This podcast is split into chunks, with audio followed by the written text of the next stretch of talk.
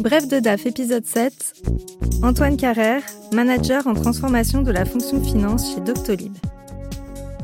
Ces dernières années, les outils numériques sont de plus en plus importants au sein des directions financières. Aujourd'hui, les financiers doivent donc être un peu geeks, à l'image d'Antoine Carrère. Il est à l'origine un financier pur, passé par un cabinet d'audit et un service de contrôle de gestion au sein d'un grand groupe. Il occupe aujourd'hui la fonction de manager en transformation de la fonction finance chez Doctolib. Son rôle Faciliter la transformation numérique de la direction financière. Quand je suis arrivé chez Doctolib, on était en phase de structuration et croissance de l'équipe finance. on a commencé à mettre en place des clôtures un peu plus structurées, euh, des reportings un peu plus structurés. Euh, et puis euh, on a commencé surtout aussi à s'équiper en outils. Et donc moi, ma première mission, ça avait été de mettre en place un ERP. Ça faisait partie de la feuille de route qu'on m'avait proposée au moment de l'entretien d'embauche. Et ça m'avait tout de suite plu parce que justement dans mes expériences précédentes, en fait, j'avais pu voir euh, des ERP qui n'étaient pas toujours euh, bien configurés, euh, qui n'étaient pas toujours dernier cri. Et là, chez Doctolib, j'ai eu l'occasion, en fait, bah, justement, de, choisir l'outil, de le paramétrer et de le rendre utile, j'espère, à, tous les utilisateurs. L'instauration d'un ERP, c'est-à-dire un outil de centralisation des processus comptables, n'est que le premier projet d'Antoine Carrère. L'expérience s'étant bien passée, il a depuis pris en main de nombreux autres projets de transformation numérique pour répondre aux enjeux de la direction financière. On a revu euh, pas mal de process en fait et on a mis en place certains. Euh, donc euh, un des plus gros succès qu'on a eu c'est la revue du cycle achat. On a déployé en fait au sein de l'ERP un cycle achat avec du coup des bons de commande, des demandes d'achat et puis une signature électronique des bons de commande à la fin. On a lancé un deuxième grand projet euh, donc qui était un projet autour euh, du contrôle de gestion, où on a euh, revu un peu la place du contrôle de gestion chez Doctolib. On a demandé en fait aux différents COMEX members, départements de managers en fait chez Doctolib, qu'est-ce qu'ils attendaient en fait du contrôle de gestion. Du coup, on a pu voir un peu quelle était notre feuille de route. On l'a croisé avec les prérogatives entre guillemets régaliennes d'un service contrôle de gestion. Et du coup, on a pu en fait à partir de là décider d'une trajectoire, une trajectoire en fait de ce qu'on devait mettre en place pour pouvoir répondre à ces attentes, et une trajectoire également en termes d'outils. Du coup, qui était dépendante en fait de la trajectoire des attentes. Et le directeur du contrôle gestion et le CFO ont pris la, la décision de lancer en fait un outil d'EPM. Un EPM, ou Enterprise Performance Management, est en bon français un outil de pilotage de la performance. Nécessaire actuellement pour répondre aux enjeux des directions financières et des entreprises, il n'est pas toujours facile à implémenter et à faire accepter aux équipes. La mise en place de cet outil s'est donc faite de façon minutieuse. Justement, en fait, ça s'est fait dans un, process en fait qui a été euh, assez homogène du début à la fin, puisqu'on est parti en fait euh, euh, de la place du contrôle de gestion, des besoins, des attentes, de ce que les équipes avaient besoin en fait pour effectuer leur travail de mieux en mieux et plus rapidement.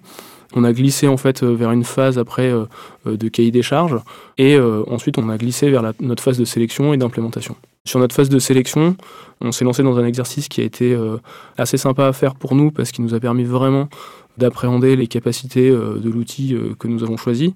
Donc on a fait ce qu'on appelle un hackathon. On a demandé en fait euh, aux éditeurs de bien vouloir se prêter une journée à un petit jeu autour de la modélisation d'une partie du business plan de Doctolib. Dans la description que fait Antoine Carrère de sa manière de mener les projets dont il a la charge, on comprend qu'il ne se contente pas d'implémenter l'outil du moment, celui à la mode, mais qu'il prend de la hauteur pour réellement coller aux spécificités de son entreprise. Souvent, on a des demandes d'utilisateurs en fait qui nous disent que euh, tel outil euh, serait pas mal, tel outil euh, ferait bien les choses, et c'est la force un peu du marketing sur ces outils-là. nous, ce qu'on essaie de faire, c'est prendre un, petit pas de recul pour en fait regarder quel est le besoin et comment ce besoin s'inscrit en fait dans les process qu'on a chez Doctolib. Et donc, du coup, on essaie de voir en fait déjà quels sont les vrais besoins utilisateurs, essayer de challenger un peu le process tel qu'il est aujourd'hui et est-ce que c'est vraiment tel qu'il devrait être demain pour accompagner la croissance de l'entreprise. Et une fois qu'on a fait ça, en fait, euh, eh bien en fait, on a un cahier des charges assez clair, assez simple, et on peut aller en fait vers les éditeurs pour leur exprimer en fait ce, dont on a besoin. Je pense que euh, ce qu'on essaie de faire en fait, c'est deux choses. Effectivement, c'est être sûr en fait qu'on va apporter euh, le bon outil, en fait la bonne réponse à la demande parce que souvent en fait on peut avoir des demandes qui émergent en fait suite à une présentation marketing euh, ou euh, de discussions entre personnes du business de différentes entreprises. Euh, mais en fait, il faut peut-être se dire qu'il n'y a pas de bon outil en soi, en fait. C'est un peu trivial, mais il faut se le rappeler, il n'y a pas de bon outil en soi. En fait, il y, a un écosystème. Cet écosystème, il est ce qu'il est. Et en fait, quand on va ajouter une nouvelle brique, eh bien, il faut être sûr que cette nouvelle brique, elle s'intègre parfaitement. Et donc, il y a des outils qui traitent certains process, euh, il faut se demander si on a besoin d'un outil pour gérer ce process-là. Si on en a besoin, eh bien, il faut s'assurer que le process qu'on met en place fonctionne bien avec l'existant. Le nouvel outil doit bien s'intégrer euh, là-dedans. Euh, et donc après, une fois qu'on a ça, ben, on peut choisir sereinement en fait l'outil. On a réussi à convaincre en fait des clients internes que changer d'outil en fait n'était pas la bonne solution et que ce qu'on avait aujourd'hui pouvait, pouvait subvenir. Ces projets, Antoine Carrère les mène avec plaisir parce qu'il a un réel penchant pour les outils numériques. Malgré cette appétence, il lui a fallu évoluer et acquérir de nouvelles compétences pour s'assurer de conduire à bien les différents projets de transformation numérique. Les compétences métiers, je les avais un petit peu vues sur la partie comptable en fait euh, grâce à mon métier d'auditeur. Donc j'avais pu en fait euh, aller à droite à gauche et voir un peu comment fonctionnaient les différents services comptables. Le service contrôle de gestion, bah, je l'avais appréhendé euh, au quotidien pendant 4 ans euh, dans mes précédentes expériences. Et puis après, en fait, c'est la partie euh, gestion de projet.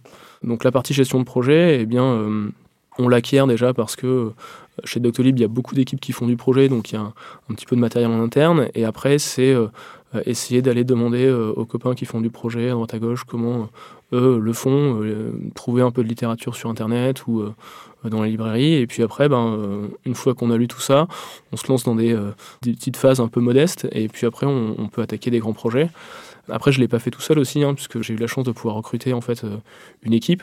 Et du coup, j'ai enrichi l'équipe en fait euh, de compétences que je n'avais pas forcément moi, euh, mais euh, du coup que les personnes de cette équipe ont pu apporter. On a réfléchi un peu tous ensemble sur ce que eux avaient vu, ce que moi j'attendais, et sur ce que pourrait être en fait notre méthodologie projet à la finance, que ce soit tant en termes de de livrables, euh, mais aussi en termes de communication, parce qu'on sait qu'en fait, euh, la communication est clé sur un projet. Euh, et puis après, évidemment, en termes d'engagement auprès des équipes, donc s'assurer que nos clients finaux en fait sont bien partie prenante du projet, que toutes les personnes concernées soient bien mises dans la boucle. C'était certaines choses sur lesquelles on a réfléchi et on a réussi du coup à, à avoir cette petite bible qu'on peut dérouler maintenant sur chacun de nos projets.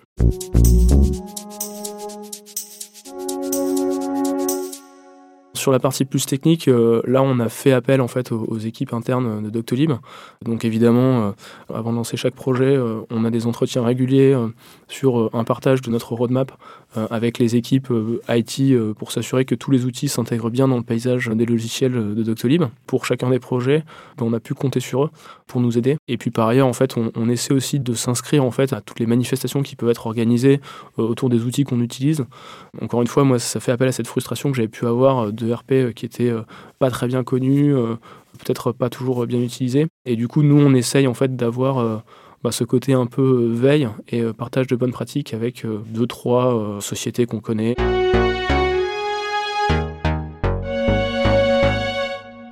Et une fois les projets terminés, ce n'est pas réellement fini. Antoine Carrère réalise une veille des outils pour mettre en place de nouvelles fonctionnalités intéressantes on est très à l'écoute en fait de ce qui se fait euh, et de ce que les outils SaaS fait euh, livrent euh, lors des en général deux releases annuelles. Donc ce qu'on fait c'est que on lit en fait on parcourt tous les documents qui sont envoyés par l'éditeur. Il y a aussi en fait souvent des groupes de discussion qui sont organisés par les éditeurs et donc c'est assez intéressant en fait d'y aller. Alors il y a des séances qui touchent des parfois des parties de l'ERP dont on n'a pas besoin, l'EPM pareil. Et du coup, c'est, euh, ça reste quand même intéressant parce que, au pire, en fait, euh, on parle d'un sujet euh, qui nous intéresse pas, mais il y a toujours les participants dans la salle. Et du coup, on peut rencontrer un peu ses pairs, les clients, et puis se rendre compte que des, entreprises, en fait, dans un secteur similaire ou, en tout cas avec une architecture similaire, euh, utilisent ces outils-là. Et du coup, ça donne beaucoup, euh, à, discuter. Je sais que nous, on a trouvé, une, entreprise qui était beaucoup plus grosse que nous, qui est aux États-Unis euh, euh, et qui a euh, à peu près la même architecture que nous en termes de SI.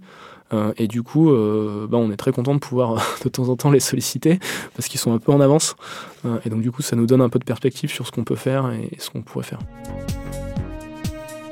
Fort de cet état d'esprit, Antoine Carrère va désormais étendre l'EPM à tous les métiers de la direction financière. Avec un financier technophile aux commandes, la transformation numérique de la direction financière de Doctolib est sur de bons rails. Bref de DAF est un podcast de Workday à retrouver sur toutes les plateformes de podcast.